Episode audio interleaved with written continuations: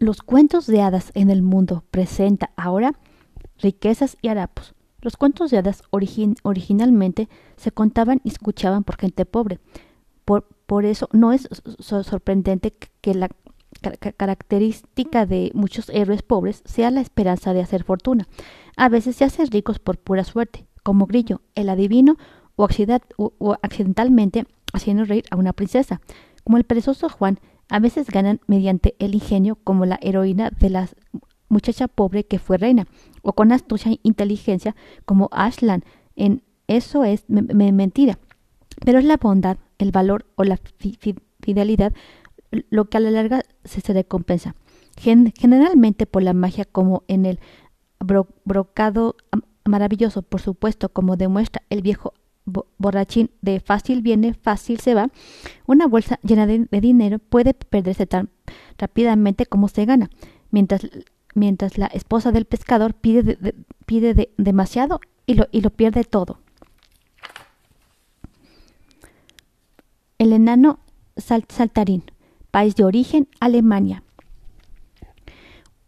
Un, amolinero pobre presumió una vez de que su hija podía hilar paja en oro. Sus insensatas palabras llegaron a oídos del rey, quien ordenó que la muchacha fuese llevada al palacio. La encerró en una habitación llena de paja y dijo Hila esta paja en oro, para mañana o tendré que hacerte a matar. La pobre niña rompió a llorar. Repentinamente se abrió la puerta y entró un hombrecillo. ¿Por qué estás llorando? preguntó. Porque tengo que hilar esta paja en oro, sollozó, y no puedo hacerlo. ¿Qué me darás si, si lo hago por ti? Mi collar, dijo la hija del molinero con ilusión. El hombrecillo cogió el collar y se sentó a la rueca. Por la mañana todos los caretes estaban llenos de oro. Cuando, el rey lo vio, su corazón se llenó de codicia. Encerró a la hija del molinero en una habitación más grande llena de paja y le ordenó que hilara toda la toda en oro antes de la mañana si, si valoraba su vida. De nuevo la, la, muchacha rompió a llorar. El hombrecillo apareció y preguntó ¿Qué, me darás si, si, lo hago por ti? Mi anillo, contestó. El hombrecillo cogió el anillo y se sentó a la, a la rueca. El corazón del, rey brincó cuando vio todo el oro. Encerró a la muchacha en una habitación más grande llena de paja y le dijo Si puedes hilar toda esta paja en oro, te haré mi esposa, pero si fracasas, te haré matar. Una vez más vino el hombrecillo y le preguntó a la hija del molinero ¿Qué me darás si, si lo hago por ti? No me queda nada que darte, sollozó. El hombrecillo dijo Prométeme que si llegas a ser reina me darás tu primer hijo y yo hilaré la paja en oro.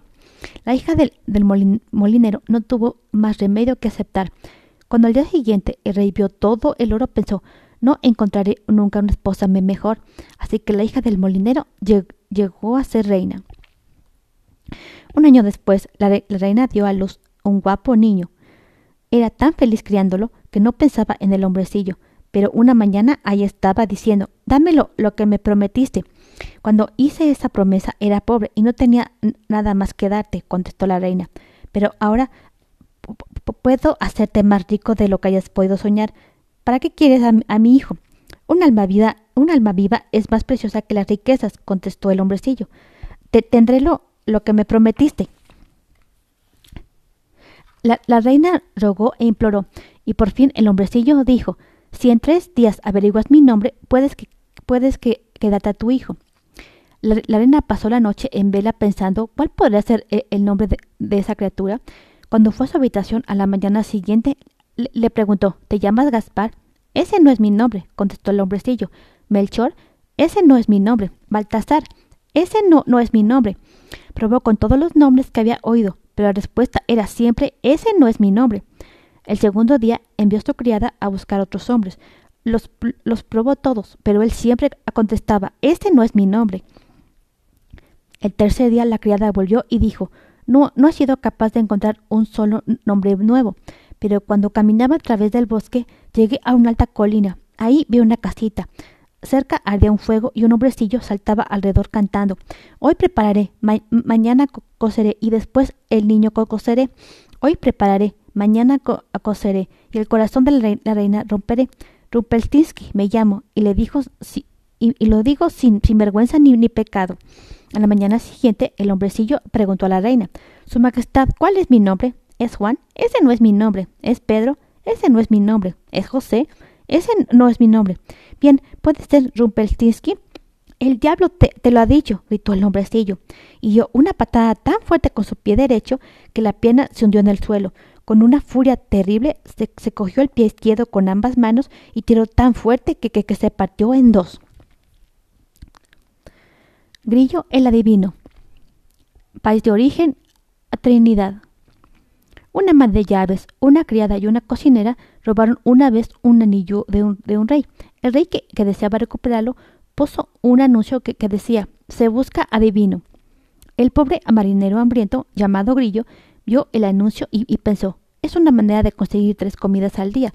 Fue a ver al rey y, al rey y afirmó que era un adivino. El rey le contó a Grillo lo que su anillo lo, que su, lo de su anillo desapa desaparecido y le rogó que usara sus facultades para encontrarlo. A la mañana siguiente, el ama de llaves le, le trajo el desayuno grillo, que solo pensaba en sus tres comidas, murmuró Aquí hay una. La culpable ama de llaves salió huyendo. A mediodía la criada le trajo el almuerzo. Grillo, que todavía estaba muy hambriento, dijo Aquí está la, segunda. La criada se fue temblando de miedo. A la hora de cenar, la cocinera le llevó su, comida. Grillo dijo con satisfacción, y aquí la, la, tercera. La cocinera se arrojó a los pies de Grillo. Por favor, señor, tenga piedad. Le daré cincuenta monedas si, si no le cuenta al rey que nosotras robamos el anillo. Grillo era una persona sumamente inteligente.